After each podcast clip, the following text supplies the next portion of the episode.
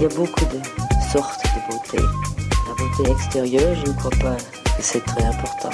Chez un homme comme chez une femme, la beauté physique, quand on a le reste, c'est effectivement dans la vie un gros avantage. Je venais de Paris, les cheveux coupés à la garçonne, les jambes longues, prêtes, peu habillées. J'aimais que les pores respirent. Je regrette beaucoup d'avoir les cheveux longs. J'ai les cheveux longs depuis que, que je suis ministre. Salut, bienvenue dans Parlons B, le podcast qui parle beauté, bien-être et plan B. Je m'appelle Noline Serda, je suis journaliste et je vais rencontrer pour vous des acteurs et actrices du milieu, mais pas que. Dans son livre intitulé Connexion, Kate Tempest fait l'éloge de l'importance de vivre l'instant présent et pour elle, les artistes, via leur création, parviennent par essence plus facilement à atteindre cette connexion méditative quasi spirituelle. Ce n'est donc pas anodin que l'art a une place importante dans le milieu de la beauté et du bien-être. Des inspirations aux collaborations avec des marques, les possibles sont larges et je me suis demandé comment ça se passait. Elena Soubéran est actrice et dessinatrice.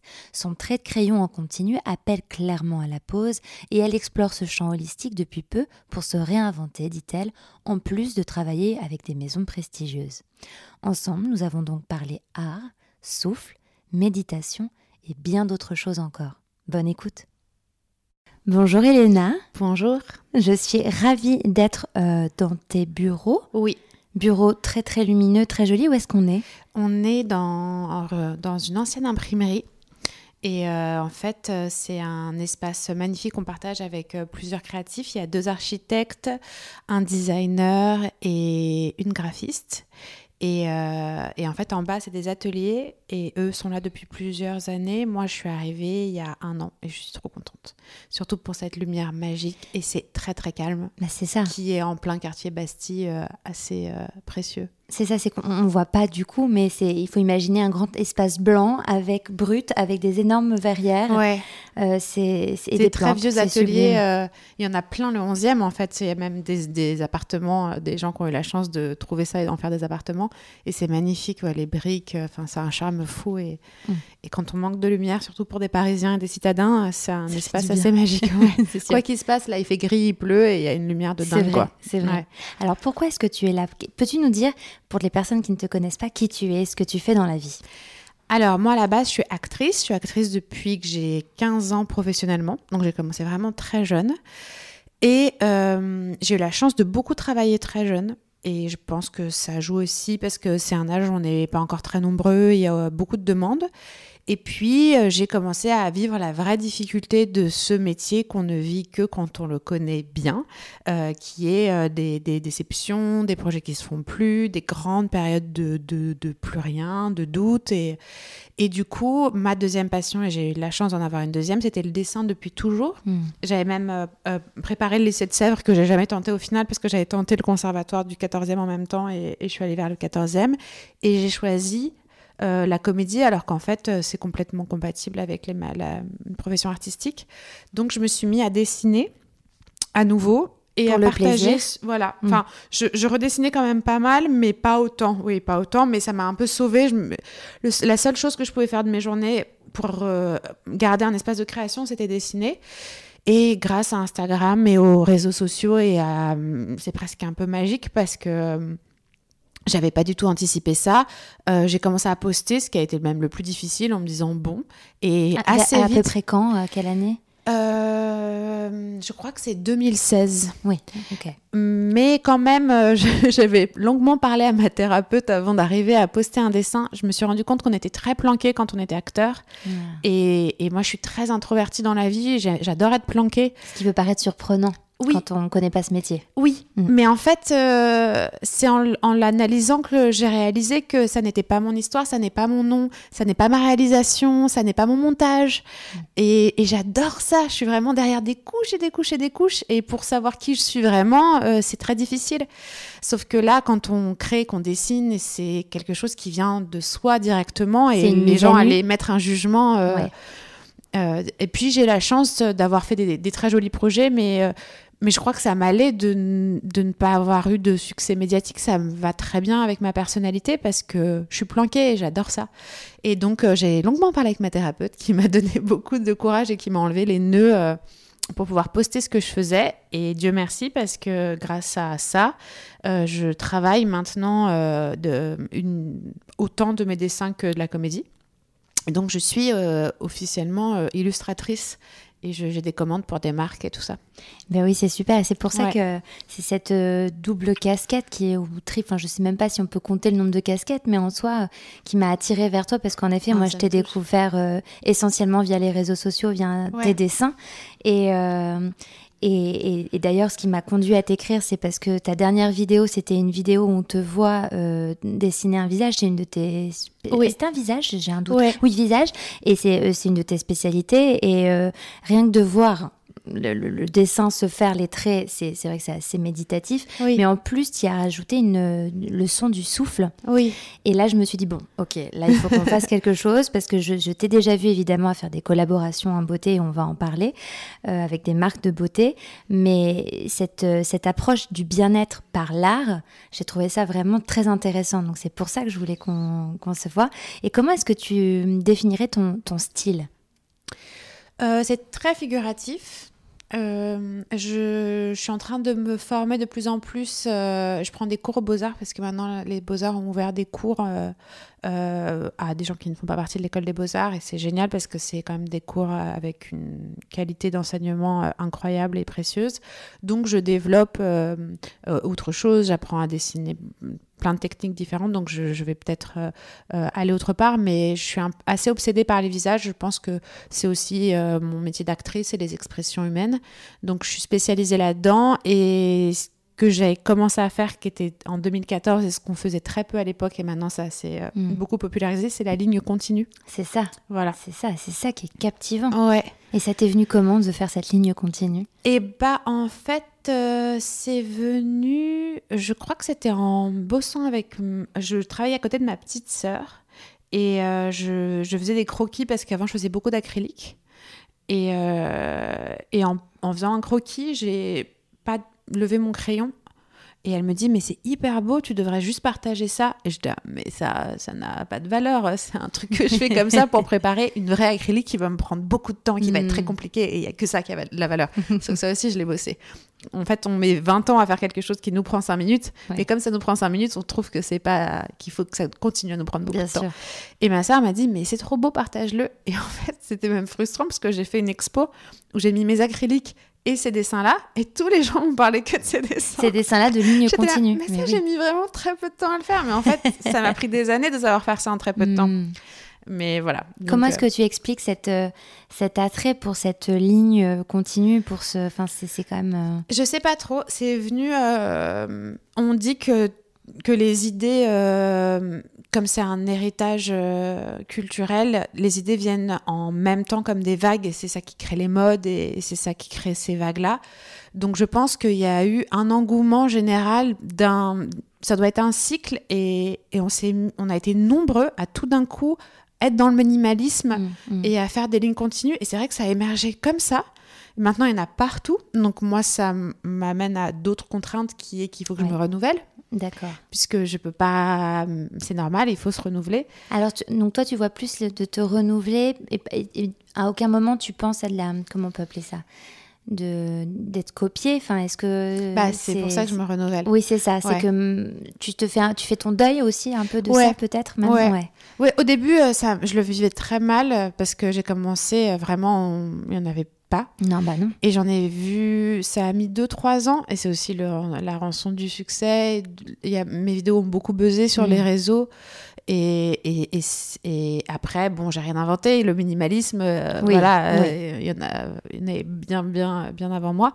Mais, euh, et puis, c'est un engouement qui est général. Il y a des gens aux États-Unis qui ont commencé aussi à faire des one-line. Euh, One-line, ils n'étaient pas inspirés par moi. C'est comme tout le Mhm. monde s'est mis à porter des pattes def euh, dans les années 70. C'est pas un mec qui a influencé le monde entier, tu vois. Je pense que c'est des vagues. Mais euh, ouais, au début, je l'ai vécu très mal parce que je me suis dit, mais mince, c'est mon truc. Du coup, si on me le prend, je je vais plus jamais rien faire. Et en fait, euh, bah non, c'est c'est comme euh, j'en parlais avec une amie chanteuse c'est comme un album euh, qui marche bien. Il y a eu la folk à un moment euh, en 2000, dans les années 2000 et puis bon bah on s'est renouvelle on va pas faire de la folk toute notre vie. Il faut aussi en tant qu'artiste se renouveler et, si je dois faire un deuxième album maintenant. Mm. Donc, et ça se ressemble parce que quand tu as un premier album qui marche bien se renouveler, tu as peur que les gens suivent pas, tu as peur de pas réussir à ressortir autre chose. Et mais je continue à en faire, c'est comme ça que je, je- tu vois le souffle pour le coup, ça c'était mon petit truc à moi et, et ça m'a touché parce que c'est c'est le premier que j'ai posté et ça m'a touché que tu aies répondu tout de suite Ah ouais, je me mais- suis dit ah chouette, euh, Oui. faut que je peux continuer à aller là-dedans. Complètement. Et ça c'est de l'animation presque. Ben, c'est ça, c'est ça, c'est que tu. Ça, ça, Ça apparaît. complètement, ça Mm. apparaît. Puis ce, en fait, moi, ce, ce- geste comme ça en continu, ça me fait penser un peu à de l'écriture intuitive, où, où Oui. vraiment, alors que je pense que c'est très. Il a fallu des heures comme, quand même de, Oui en fait. pour réussir à faire un dessin, qui, un, un visage qui ressemble à quelque chose. que moi j'essaie, je pense que ce serait dramatique. Mais euh, mais il y a quand même quelque chose presque de l'ordre de l'intuitif et qui est très captivant. Et, euh, et c'est vrai que pour le bien-être et y ajouter du souffle, euh, bah, j'invite vraiment, je, la- je, je me permettrai de la partager sur mes réseaux plaisir. pour que les gens puissent comprendre vraiment de, de quoi on parle. Mais c'est. Voilà, il y avait vraiment cette notion de souffle que tu as fait. C'était ton souffle à toi d'ailleurs? Ouais, je l'ai rajouté après. Ouais. Euh, tu sais, tu peux rajouter un effet. euh, et je me suis dit, ah, j'ai envie que les gens respirent avec la ligne, mais il faut que je les guide parce que sinon, je voulais pas que les gens soient en apnée. je savais pas quand est-ce qu'on reprenait son souffle. Et puis, même moi, pour euh, savoir quand je tourne ma ligne, je l'ai connecté aussi avec mon souffle en le faisant. Et ça m'a donné envie d'en faire d'autres. Et je me dis, bon, bah, ça, c'est super parce que ça devient ton petit truc à toi. euh. C'est une façon de se renouveler. Ouais, Ouais, exactement. tout en gardant un petit peu quand même ta patte et Ah ta oui, oui. signature. Ouais, ça, c'est la même. euh, ouais, ouais. Hmm. C'est le même dessin. Mais c'est vrai qu'en animation et en bien-être, je l'avais jamais fait. C'est ça parce que donc peut-être qu'on te connaît peut-être maintenant un peu plus en beauté puisque tu as fait des collaborations. Comment euh, enfin quelles sont-elles et enfin est-ce que tu peux nous en parler? Comment ces collaborations sont venues? Euh, alors la toute première, c'est celle qui est venue le plus rapidement. euh, C'était Sisley, qui en fait, j'étais très honorée parce que c'est la première fois qu'ils ont collaboré avec un artiste. Et encore une fois, ça se faisait moins qu'aujourd'hui de Ouais. collaborer avec des artistes. C'était il y a combien de temps C'était en 2015, 2015. ou 16. ouais. Parce qu'ils sont très, ils sont mécènes. Enfin, je sais qu'ils Ouais. soutiennent beaucoup l'art et la euh, culture. ouais. C'est Ouais, une maison qui soutient beaucoup, une famille très engagée. Mais c'est vrai qu'ils n'avaient pas des euh, galeries, galeries. Mais ils n'avaient pas fait de collab avec des ça, artistes pour un produit. pour un en produit. Oui. Et là, c'était le nouveau produit qui était le stylo lumière. Et, euh, et ils voulaient, donc c'était génial parce que vraiment, pour le coup, c'était tout à fait euh, ce que je savais faire. C'était un visage en une ligne et en light painting. Hmm. Et du coup, après, je, je pouvais allier mon travail d'actrice et être à peu près à l'aise à l'image parce que on- le, le dessin apparaissait sur mon visage. Et du coup, j'ai fait une sorte de, de film beauté. Alors là, ça rejoint complètement ton thème. Euh, et en même temps, euh, artistique, euh, où j'avais un petit peu toute la DA autour du packaging. Donc ça, c'était super. Et puis, le groupe Sisley était une, une équipe adorable. Et dernièrement, enfin, j'en ai fait plusieurs quand même. Et euh, euh, dernièrement, c'était le logo pour le monogramme pour Violette. Oui. Euh, La qui maquilleuse montait sa qui- marque. voilà. Voilà, et qui me suivait en fait depuis longtemps euh, sur Instagram en tant qu'artiste et qui cherchait une artiste pour créer son monogramme. Et, euh, et on a commencé à collaborer ensemble en partant de mon visage euh, signature Mhm, mhm. et en, en ajoutant sa touche euh, à, qui fera son monogramme pour elle, c'est-à-dire son euh, aile avec amour et, et l'étoile qui, est, qui, qui du coup fait son monogramme pour elle. Mais on est parti de ma ligne signature. Du coup, euh, c'était chouette de construire ça ensemble autour d'un d'un visage que je dessine depuis toujours.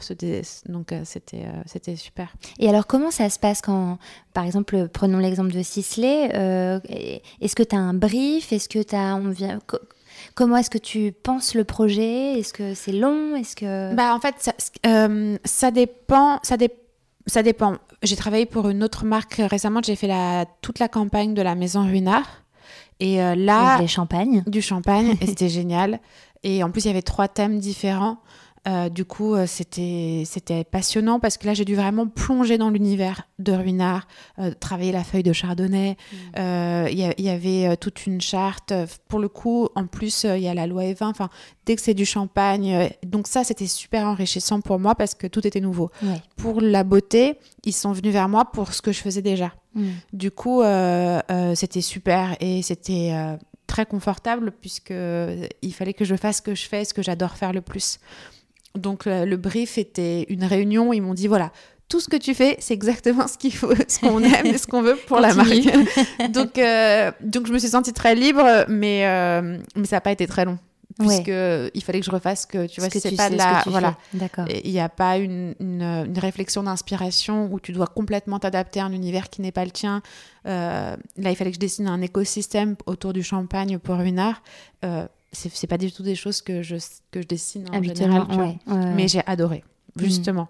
C'était de sortir un peu de ta zone de confort. d'apprendre. De, de, Ils m'ont envoyé tout un dossier, les, les caves. Enfin, tout était passionnant. J'ai appris des choses sur le champagne que vraiment le champagne, c'est pas mon truc quoi.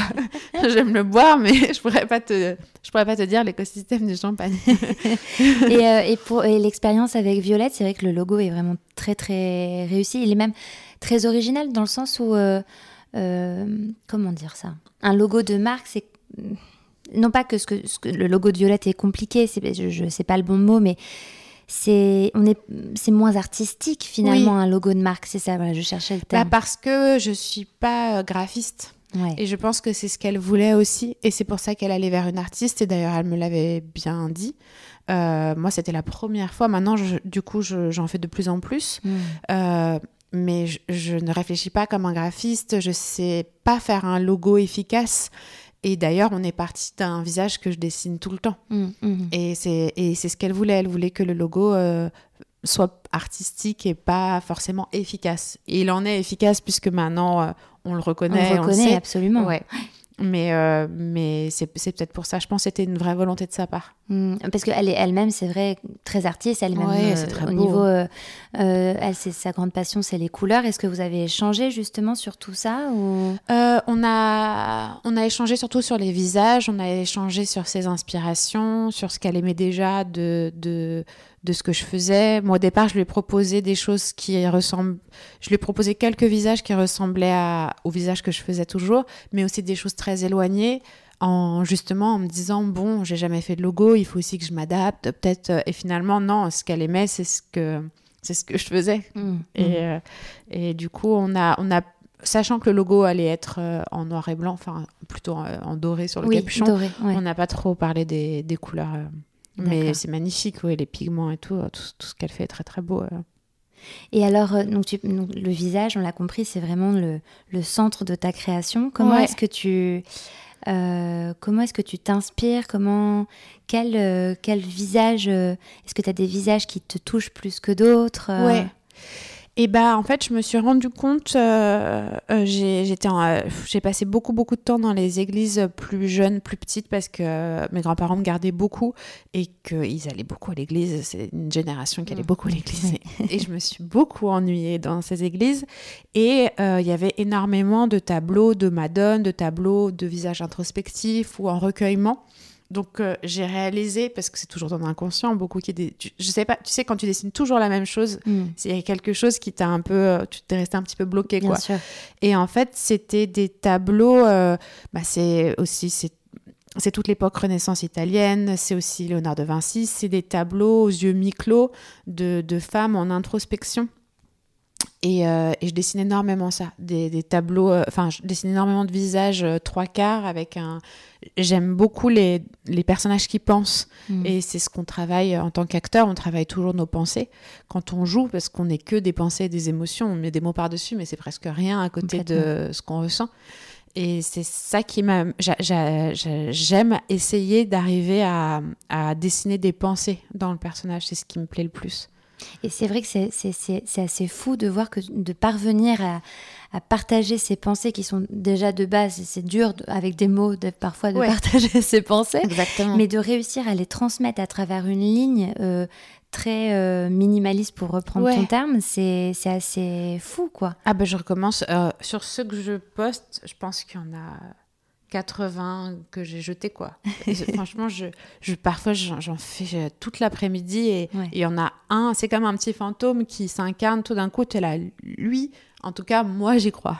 tu vois, mm. après, et en général, c'est comme ça que tu le transmets, si toi tu y crois, ça marche, mais, mais oui, oui, euh, il y en a plein où je suis là, non, on, ça marche pas, ou, et tu réessayes, tu réessayes, et, euh, il y a un truc où tout d'un coup ça marche, tu sais pas pourquoi. Parfois c'est quand tu arrêtes de penser ou quand tu arrêtes de le chercher aussi. C'est ouais, c'est comme toutes les petites performances. euh, Quand tu quand tu quand es trop dans ta tête, ça marche moins. Il faut se reconnecter à, Mm.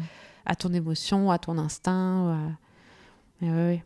Et d'ailleurs, en parlant de visage, euh, il y a une collaboration beaucoup plus récente qui est euh, toujours avec Violette, mais pour Guerlain. Euh, puisque Oui. elle est, tu vois, la transition, ou pas, vers quoi je te mène. Euh, cette euh, collaboration qui va peut-être faire apprendre euh, quelque chose à, à nos auditeurs auditrices, c'est euh, la réalisation de face chart. Oui. Alors, qu'est-ce que c'est que les face charts? Alors, moi aussi, je l'ai découvert. euh, vrai En travaillant avec Violette parce que je ne savais pas.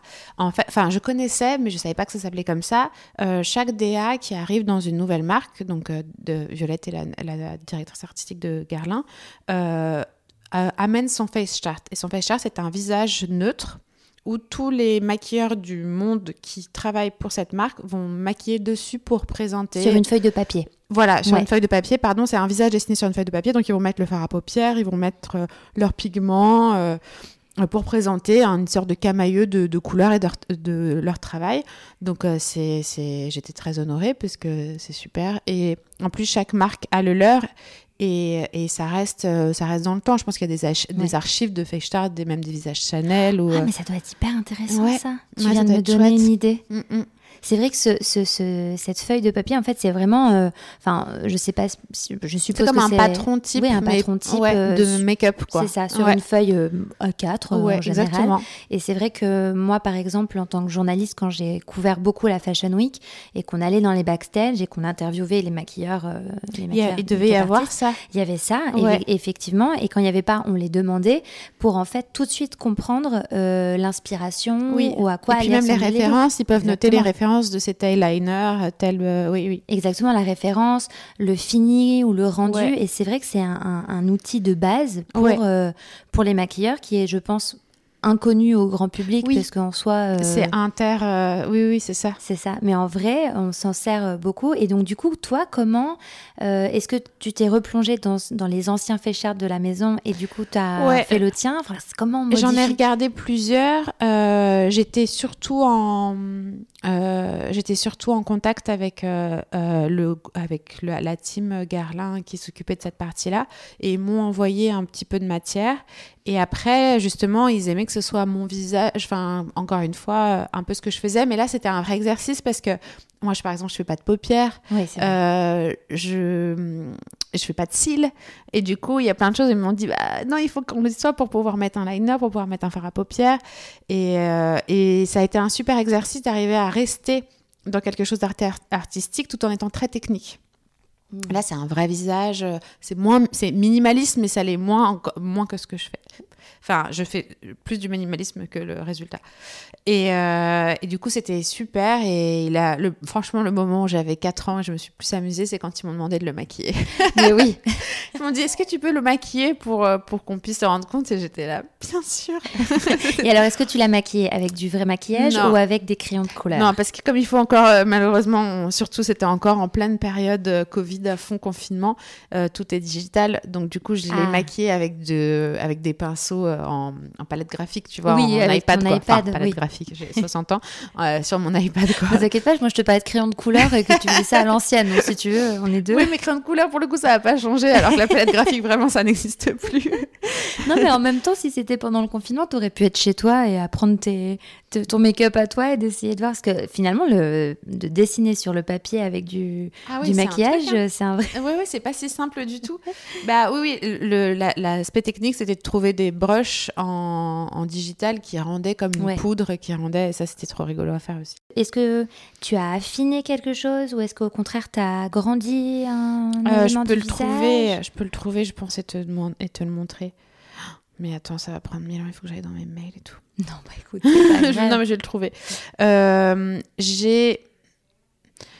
Je trouve que ça ressemble plus à un visage euh, euh, un peu art déco, parce que c'est un mix de, minimaliste et de détails qui était assez à la mode à ce moment-là, avec des formes assez géométriques. Hmm. Je vais te montrer. Euh, tape Guerlain dans mes mails, c'est très chic. C'est chic. Face chart, signature Guerlain. Je tombe dessus, c'est beaucoup Super. plus rapide que ce que je pensais. Ah, je vois. Tu Super. vois? Oui, oui, je vois. Et en effet, il y a des... ben, on reconnaît ta patte Ah oui, il fallait faire les sourcils aussi. Ah oui. Oui, parce que euh, c'est pareil, il y a des crayons à sourcils. Où Il y a une poudre pour les sourcils. Et donc, il fallait aussi faire des sourcils euh, fermés euh, que je ne faisais pas, en fait. Bah oui, tout je ça. me suis bah rendu oui. compte que je dessinais pas de sourcils. Alors que c'est un élément central ouais. dans le visage, pour les expressions, justement. Ouais. Ah, donc, tu vois, mais je c'est- mets l'émotion C'est ailleurs. ça, tu mets l'émotion ailleurs. pas dans les sourcils, en tout tu cas. mets l'émotion où? Dans les yeux, je pense, dans, yeux. le regard. ouais. C'est vrai. Et là, donc, j'ai en effet ton, ton dessin devant moi. Et, et pour moi, de ce que j'ai pu voir ailleurs, euh, de ce que j'ai en tête, euh, c'est vrai que la plupart, ils sont plus de face. Et là, Ouais. on reconnaît en effet ta patte, comme tu parlais tout de suite, d'être un peu plus euh, Trois quarts. trois quarts. Mais Et- tu vois, il y a un petit côté art déco des visages qu'on faisait à cette époque, je trouve. Qui n'était complètement. pas voulu, mais c'était le résultat que ça a donné. C'est très joli. Alors, c'est vrai que dès que tu, tu rajoutes de la couleur, ça prend forme, ça prend vie, c'est super, quoi. Oui. C'est génial. Comment est-ce que tu... euh, euh, hmm, L'art, la beauté, tout ça, ça t'évoque quoi? Allez, tu as trois heures. Par écrit. Euh, Ah bah tout est tout est très très lié. Il y a il y a l'art sacré, il y a la représentation de. Ça va aussi avec la beauté. Je pense à, aux, aux représentations de même de Cléopâtre, euh, aux représentations de- des dieux, aux représentations des rois. Euh, C'était quelque chose qui devait être beau parce que ça devait être euh, plus plus fort que nous, plus fort que l'humain. Mm. Et, et forcément, si c'était plus haut, c'était plus beau.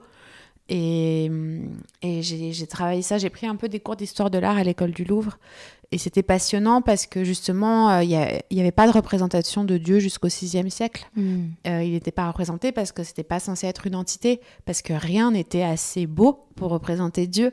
Et puis on a fini par se mettre à le représenter. Mm, mm, mm. Je sais pas si c'est une bonne chose, mais bon, Euh, c'est un autre sujet.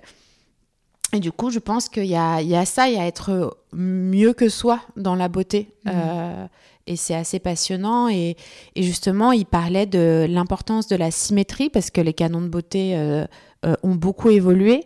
Mais euh, même par rapport, quand tu vas dans la Grèce antique et tous les statues, elles ressemblent aux canons de beauté d'aujourd'hui. Ouais. Et en fait, il y a un côté très primaire de reproduction. Plus les traits sont tr- symétriques, moins tu as de carences physiques. Donc, Mm. plus juste tu communiques à l'autre mammifère que tu pourras faire un enfant plus fort dans la jungle. Complètement. Et c'est passionnant, tu vois. C'est passionnant. J'avais, j'avais creusé ce sujet quand j'avais, euh, je sais plus, j'avais écrit un article euh, qui était sur l'angle de la reconnaissance faciale. Et, euh, et incroyable. j'avais interviewé un Américain euh, spécialisé euh, dans le sujet. Euh, en fait, l'idée, voilà, c'était de hacker la reconnaissance faciale par le- la cosmétique, par la beauté, en fait.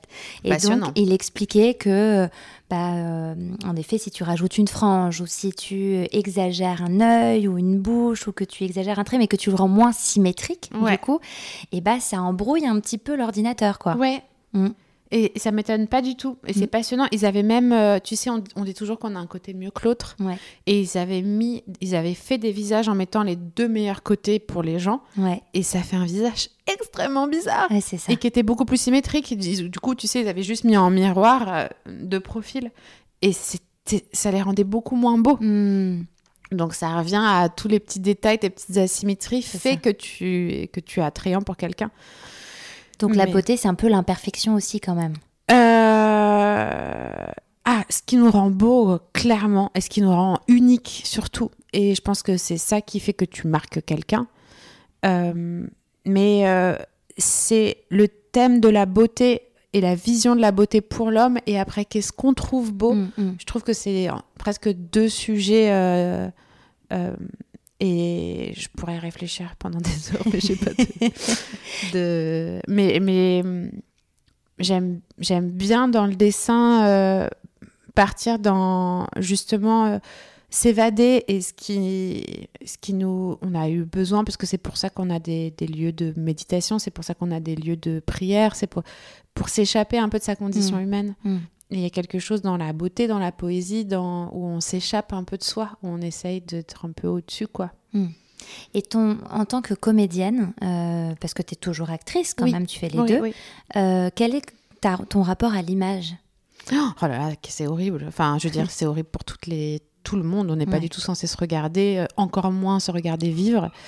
Et, ah Oh. oui, et on entend les mouettes aussi ici. Ah, je sais pas si on va les attendre en- à l'enregistrement, mais c'est impressionnant. Bienvenue à Paris. c'est ça. On entend les mouettes. À chaque fois, c'est très dépaysant ce bureau. Il y a le soleil, les mouettes, c'est génial. Euh, et euh, j'essaie de me vraiment, j'essaie de me regarder le moins possible à l'image. On est bien obligé. euh, de lâcher prise. Vraiment, je prie pour que les gens ne voient pas ce que je vois. Ah. Et c'est le meilleur deal qu'on peut se faire. Euh, J'en ai, parlé avec une copine qui m'a dit tout ce que tu me décris là, qui me m'horrifiait, elle me dit vraiment je ne le vois pas. Ah. Donc euh, je me dis vu que je ne vois pas ce que les gens voient, autant que je ne regarde pas. Et j'essaye de rester dans le travail et tout, mais c'est difficile. Franchement, euh, c'est pas naturel. On, on doit pas se regarder. En plus, heureusement, ça change et enfin ça change. Disons qu'on sensibilise beaucoup sur le sujet de, de- du temps qui passe en tant Mm. qu'actrice, de, de la femme objet, de quel rôle on a, de l'absence de femmes de 50 ans, par exemple, euh, en personnage. C'est comme si, après 40 ans, on n'existait plus dans la Mm, fiction. mm. Et, et ça, c'est ça, c'est un énorme problème. Et malgré tout, je pense qu'on commence de plus en plus à sensibiliser à toutes les beautés, à, à- à- à être beau à tous les âges. Et ça encore, c'est autre chose. C'est plus le thème de la beauté par rapport à l'humain, c'est la beauté universelle et, et qui nous touche. Euh, et, et- et je suis contente que les choses changent. Je suis contente même que ma fille, euh, j'ai une, une fille qui a deux ans et demi, naisse aujourd'hui et, et quand je vois l'image de la beauté pour nos mères et, et Mm. quelle pression c'était, je me dis qu'on va vers le mieux. Enfin, il n'y avait, y avait pas de femmes après tant de temps hein, dans, le- dans le cinéma pratiquement. euh. Mais c'est encore difficile, Oui. il y a encore du chemin à faire, il y a encore cet amalgame entre... euh, entre vouloir faire euh, fantasmer la fameuse truc des dieux, tu sais, Ouais. Hollywood, il y avait tout un truc avec les stars, avec le fait d'être au-dessus. Enfin, je veux dire, c'est un thème universel qui, Complètement. qui reviendra toujours. Et maintenant, on commence à, à vouloir être dans le vrai, dans le juste. Et, et, et c'est le- paradoxe entre rêver, s'oublier ou rester et la beauté de la vie euh, terrestre. Mm, mm, mm. Donc, euh, c'est c'est un thème passionnant, mais euh, moi, en tout cas, en tant qu'humain qui, se re- qui doit se voir à l'écran, euh, je suis comme tout le monde, je le vis très mal. tu vois J'ai que pas de t'es formule tenté, magique. ouais, c'est ça, t'es tenté parfois, tu te dis oh non, il faut que je corrige ça ou que que j'améliore ça ou est-ce que c'est une tyrannie du physique, oui, ou, ou de l'apparence?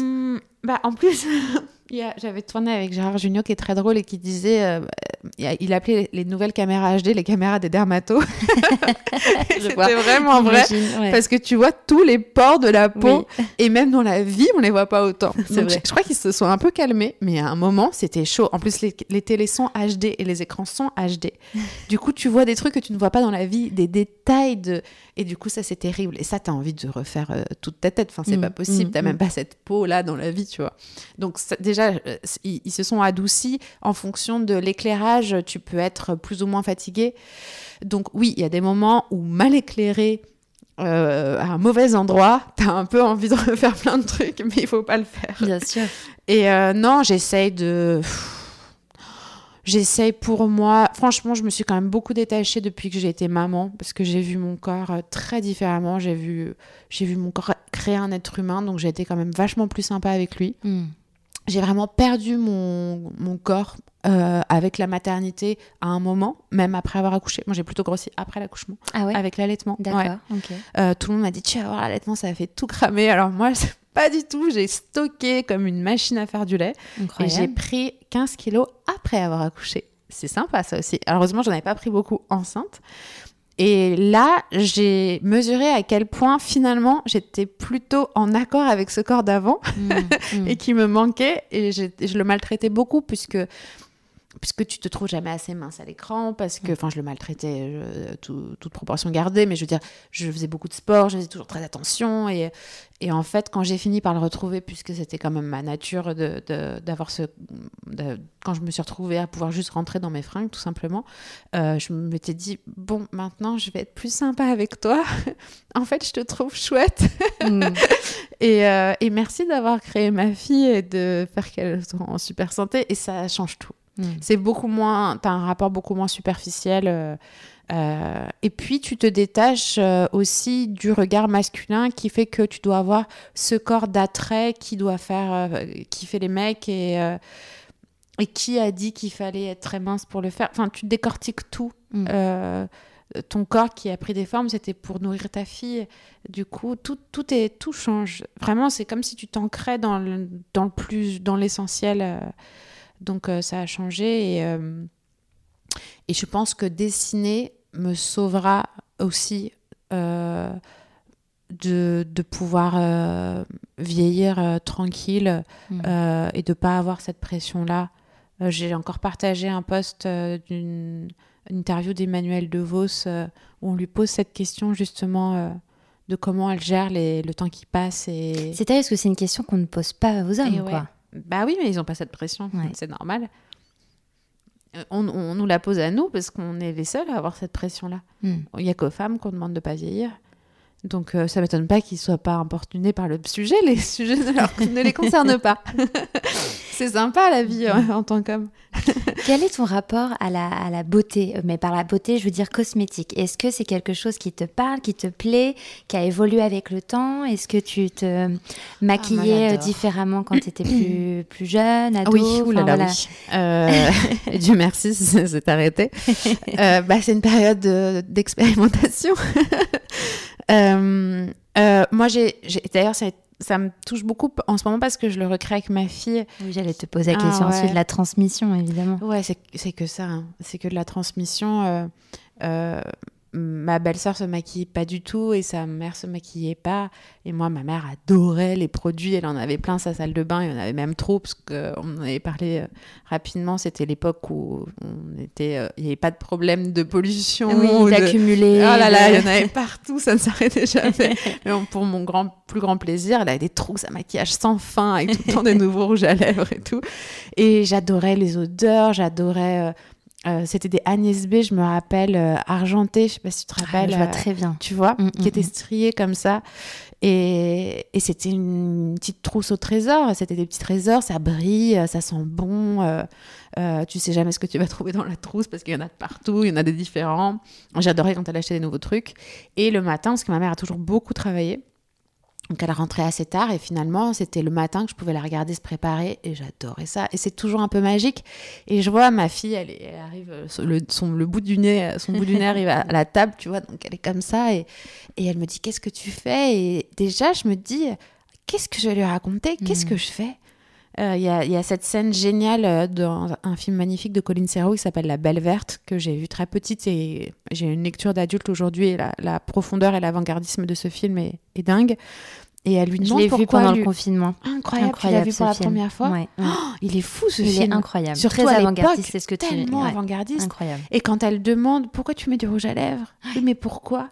Comme une enfant, Ouais. elle dit mais pourquoi tu veux être belle? Et, et, et ma fille m'avait pareil.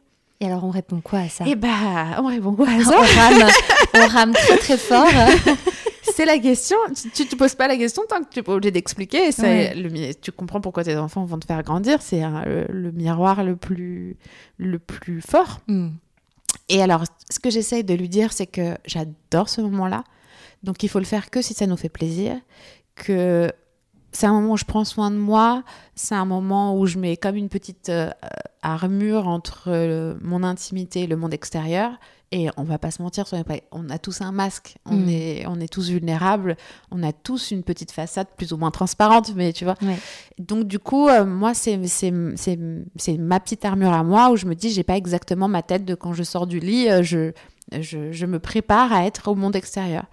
Et puis, et puis j'aime bien, je lui dis qu'il faut le faire euh, que si on en a envie, que si ça nous fait plaisir. Et, euh, et puis je lui montre parce qu'il y a des petits trucs qui brillent. Et, et puis il y a un côté un peu de peintre, tu vois, il y a des Mm. pinceaux, il y, a des- il y a des couleurs. euh, Et, des textures aussi. et puis c'est vieux comme le monde. Enfin, les femmes se sont toujours parées, autant pour elles que pour tout n'est pas dû qu'au capitalisme et à la Mm. consommation, tu vois. Donc j'essaye de trouver une image juste et surtout de lui transmettre que c'est vraiment pour soi et si on en a envie. après, si tu décortiques tout, tu sais jamais vraiment profondément pourquoi tu fais les choses. Est-ce que c'est vraiment pour toi? Est-ce qu'on l'a inculqué? Mais de fait, si toi, ça te fait du bien, c'est tout ce qui compte aujourd'hui, Mm, tu vois. Bien sûr. Tu peux, tu pourras jamais, je pense, remettre en question euh, euh, tout ton héritage euh, euh, sociétal. Enfin, tu, Mm. c'est impossible. Mm. Je sais pas si ça se dit sociétal, mais. Si, si, si, complètement. Et le bien-être alors dans ta vie, que- quelle est là, sa place? T'as fait une, on parlait de cette vidéo sur le souffle. Euh, quelle est le- la place du bien-être dans, te- dans ta vie? Euh, alors vraiment, j'essaye le plus possible et je me rends compte que ça me, on est très très très sollicité par euh, par les nouveaux médias et je pense que on s'en rend compte. D'ailleurs, je suis pas la seule à le penser, bien sûr. C'est assez mauvais pour notre bien-être. Bah, Il y a eu ce, je sais pas si tu as vu cette, de, la bras- le bras droit de Gwyneth Paltrow de, de Goop qui a, qui a complètement qui a sorti un livre, il me semble, euh, en disant que justement le bien-être avait été d'une toxicité pour elle monstrueuse en fait, cette, euh, cette euh, acharnement au bien-être où Gwyneth quand même euh, prône plein d'idées parfois Oui. un peu farfelues quand même et, c'était son bras droit et là et, depuis peu elle en parle et elle dit que voilà c'est de ce bien-être, cette quête au bien-être est d'une toxicité sans nom. Oui, mais Mm. ça m'étonne pas trop Ouais. parce que euh, même la, la pensée positive, je suis en train de d'y revenir un peu. Mm. Euh, et j'ai été à fond pensée positive tout le temps. Mais je je sais pas si c'est si sain pour le cerveau. euh, c'est quand même son rôle de te protéger, de te préparer à tous les risques et les éventualités. Est-ce qu'il faut les suivre à chaque fois? Effectivement, non. Mais tout ce qui est extrême, de toute façon, euh, voilà. Mm. Et, c'est vrai que l'extrême quête du bien-être euh, est un peu pesant. Mais nos vies euh, j'ai vu une étude là qui disait qu'en fait, depuis l'éclairage, depuis l'ère industrielle et, euh, et l'éclairage euh, euh, de la lumière. voilà, exactement. On dort beaucoup moins. En fait, avant, il y avait deux sommeils et il y avait Mhm. même deux heures de réveil entre les deux sommeils euh, parce que les gens vivaient carrément une- un, un- un souper où ils s'occupaient des enfants deux heures en plein milieu de la nuit Mhm. parce qu'ils dormaient deux fois. Donc, ils dormaient deux fois six heures. D'accord. C'était pas du tout le même rythme. Non. 12 heures de sommeil, c'est comme un enfant, quoi. C'est ça. Et du coup, je me dis, est-ce qu'on vraiment, est-ce qu'on est adapté pour ces vies et pour donc ce que j'essaye de, de faire de la méditation, j'essaye, euh, voilà. Après, c'est très difficile, surtout quand tu deviens maman. Moi, j'ai maintenant, tout- je vois toutes ces vidéos de le matin, je bois un jus de citron et je m'étire dans mon lit et je suis là, ça, c'est vraiment avant d'avoir des enfants. Moi aussi, j'étais là, ah, c'est trop bien, je prends le temps, j'écris dans un cahier. Non, mais ça, c'est après, c'est mort. Impossible. T'es là, maman Et t'as besoin de ton biberon à la seconde et, et tu cours après le temps en disant, mon Dieu, dans trois quarts d'heure, faut que je sois à la crèche. Enfin, donc non. Euh, mais euh, j'ess- j'essaye d'avoir une bonne santé mentale, Mm. ce qui est, je pense, le challenge, euh, et on en parle de plus en plus. Ouais. Parce que on a cette quête de toujours faire plus, d'être toujours plus productif. Et justement, on dormait plus aussi parce que le temps n'était pas... En fait, que notre temps soit fait pour être quelque chose de productif pour la société, c'est assez récent aussi. Mm. Ça vient de l'ère industrielle. Mm. Avant, on- notre temps n'était pas que faire créer quelque chose, Mm. euh, du- n'était pas que du rendement. Ouais, complètement. Du coup, euh, j'essaye de me reconnecter à ça euh, tout en adorant euh, faire ce que je fais. Et, et, et et profession libérale, c'est pas, c'est, c'est beaucoup de liberté, mais c'est aussi beaucoup d'angoisse parce Ouais. que parce que là, j'ai une rentrée magnifique, il s'est passé plein de choses, mais je ne sais pas de quoi demain sera fait, euh, je ne sais pas quand est-ce que j'aurai des projets, je ne sais pas quand est-ce que l'argent tombera. Donc, j'essaie de garder ce temps pour, pour mon bien-être Mm. pour, euh, pour essayer de redescendre, pour essayer de, de vider l'adrénaline, de vider le stress. euh. Et comment est-ce que tu gères ce stress justement? Ah, et bah, pas, pas toujours euh, bien. Écoute, euh, je, franchement, je vais être honnête, il y a des moments, je pense qu'il faut pleurer un bon coup. oh, je suis parfaitement d'accord. Ouais. Ouais. Et ça évacue. Ouais, vraiment. Et qu'il faut surtout pas, euh, dans le fameux, la fameuse quête du bien-être, euh, il y a des moments où tu te laisses pas pleurer parce que tu es là, non, non, ça va aller, ça Mm. va aller. Et en fait, il y a rien de mieux que. Le corps humain est bien fait. hein. D'ailleurs, je pense que les hommes euh, hum- masculins sont devenus euh, coupés de leurs émotions euh, euh, à l'époque, les années 90, c'était, je pense, le pire dans la masculinité, parce qu'on les a empêchés d'avoir de pleurer, Ouais. parce qu'on les a empêchés d'avoir des émotions et que ça leur a coupé leur empathie Mm. et qu'ils étaient capables de se faire des guerres et de désinguer des, des hommes parce qu'ils étaient coupés de leur empathie. On n'est pas fait pour ne pas pleurer. Mm. Donc, franchement, pleurer un bon coup. Je trouve que c'est un très bon conseil. Ça marche vachement bien. et, euh, et ouais, parce que tu sors le truc, euh, voilà, après on est des femmes, donc euh, il y a des moments plus ou moins euh, Oui, y a les hormones abondants, qui- littéralement, voilà, en ça. larmes, en tout dans le mois, tu vois, et c'est bien fait aussi, je pense. Tu te nettoies un peu pour mieux repartir. Et euh, j'essaie de pas me projeter. euh, en fait, notre cerveau va de toute façon plus vite dans le négatif. C'est son, c'est son travail, c'est son instinct de survie. Euh, le but, c'est de pouvoir voir le plus grand danger. Avant, Mm. c'était d'être mangé dans un ours, par un ours dans la forêt. Et aujourd'hui, euh, non. Donc, il faut quand même se calmer aussi. On n'est pas censé. On se crée beaucoup d'adrénaline. Ouais. Donc j'essaye de ne pas suivre euh, quand mon cerveau me dit et si? J'essaye, euh, je l'ai vu dans, je sais plus quoi, je l'ai lu, mais ça marche vachement bien. Et j'essaye de transformer le même si. Tu sais, ça marche super bien. Mm. Et parce que tu te fais et si, et si, et si j'ai pas d'argent, et si euh, les impôts tombent, et si machin. Et je me dis, ok, même si je trouverai des solutions, même si, euh, eh ben, on trouvera toujours quelque chose. Et pour euh, repartir, euh, parce que tout est fictionnel, les peurs, c'est de la fiction, c'est que de la projection. Mm. Donc j'essaie de pas partir dans tous les sens. Mais c'est dur, hein. C'est dur. Ah, bah, c'est évidemment, On- c'est un combat de chaque jour. On galère tous avec ça, quoi. Ah oui, ça c'est certain. Il y a une, une autre question un peu astuce que j'aime bien demander, qui est le plan B. Alors, le Ah. plan B, l'alternative beauté, bien-être pour mieux être, mieux consommer, mieux faire. euh, euh, Est-ce que tu as, je sais pas, une petite astuce dans ton quotidien beauté, bien-être euh, pour mieux quelque Euh, chose tu veux dire dans un point de vue écologique? Ça peut être ça. Ça peut être ça. Moi, par exemple, souvent, je sur l'exemple du, du côté coton euh, lavable que j'utilise. Ah ouais. J'utilise Pareil. du tout de coton jetable. Ouais. Mais peut-être que tu as d'autres astuces à partager. Euh, alors je fais coton, je, je fais coton euh, lavable aussi. Euh, et euh, vraiment, j'essaye de pratiquement de plus, enfin en plus j'ai la chance comme je fais un métier de d'image où j'ai la chance qu'on m'offre Mm. des produits régulièrement.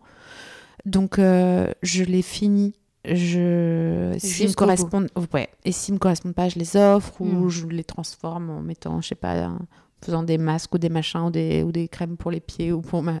Mais vraiment, je, je suis beaucoup plus attentive à ma consommation. On prend des grands bidons de savon euh, euh, avec mon mec. On a quand même beaucoup de savon solide. Euh, euh, je suis beaucoup plus consciente Mm. que je... Et surtout, alors, c'est multiplié par 10 quand on devient parent. Moi, vraiment, quand j'ai... Quand... Et c'est très... On vit dans un climat qui n'est pas facile. hein. Je comprends aussi qu'on a développé, euh, qu'on développe autant le bien-être. C'est que c'est assez apocalyptique, Ouais, euh, ouais. ce climat, sans parler de la guerre ou des pandémies. Mm. Mais le... Enfin, euh, on a quand même des études tous les jours qui disent que dans 30 ans, les gens vont C'est chercher de l'eau.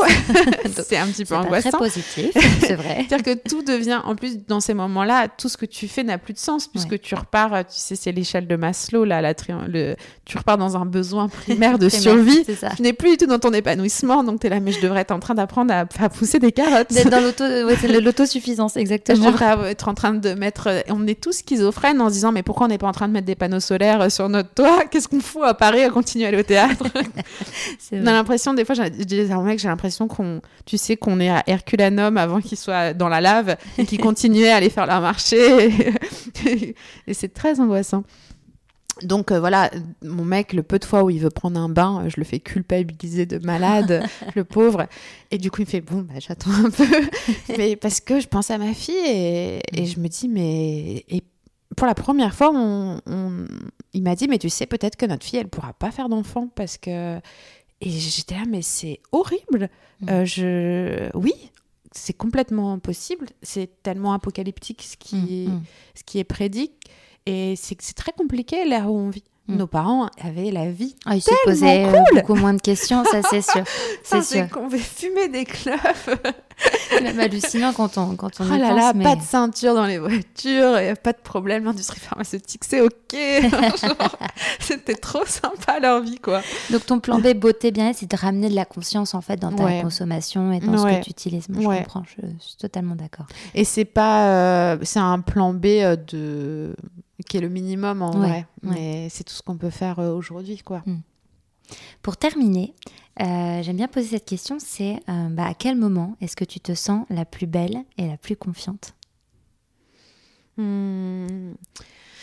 Franchement, c'est dans les yeux de, de mon futur mari, parce qu'on se marie dans deux mois, Ah, et de ma fille. Oui. Franchement, quand, euh, quand ma fille me regarde et qu'elle me dit Maman, je t'aime, et qu'elle me regarde avec ses yeux. Parce que je pense que s'il y a un endroit où on n'existe plus et, et c'est la- l'amour est plus fort que tout et, et dans les yeux de mon amoureux. Enfin, mon Mm. amoureux, il est génial parce que même quand je faisais 15 kilos de plus, j'ai pas vu de différence dans ses yeux et franchement, Mm. faut le faire. parce que moi, je revois des photos et je suis là, putain. C'était toi qui étais la moins tendre avec toi-même au Ah final. là là, bien Mm. sûr. Ah Ah, on oui. est terrible. Et puis, euh, on se rend pas compte, mais euh, c'est un bouleversement euh, très très profond d'être maman sur notre identité, puisqu'on on est une fois en tant que femme, mais j'ai l'impression qu'on est une deuxième fois en tant que maman. ouais. Et tu sens que ton socle bouge très très profondément et tu as besoin, tout est nouveau. En plus, moi j'ai accouché, il y a eu le Covid un mois après, donc autant te dire que le monde d'avant, après, a Mm. été Radical. mondialement radicalement différent. Et j'avais besoin de juste pouvoir rentrer dans mes fringues d'avant, qui n'étaient Ouais. pas des fringues de grossesse, et qui étaient les, mes vêtements de, qui étaient quand même rattachés à mon identité. Et, et c'est pas si super, enfin c'est pas, euh, c'est beaucoup plus profond que ça d'avoir besoin de perdre ces, ces kilos. C'est Mm. au-delà de, évidemment que qu'on est magnifique avec 15 kilos de plus, mais il y a le corps qu'on connaît, les vêtements qu'on connaît et, et, et celui avec lequel on est ok. Et c'est ça qui compte en fait, c'est tout. Complètement. Mais voilà. Eh ben merci beaucoup pour ton temps, Elena. Avec plaisir. À bientôt. À très bientôt. N'hésitez pas à aller faire un tour sur le compte Instagram Parlons B Podcast, parce que la beauté ici, ça s'écoute, mais ça se contemple surtout.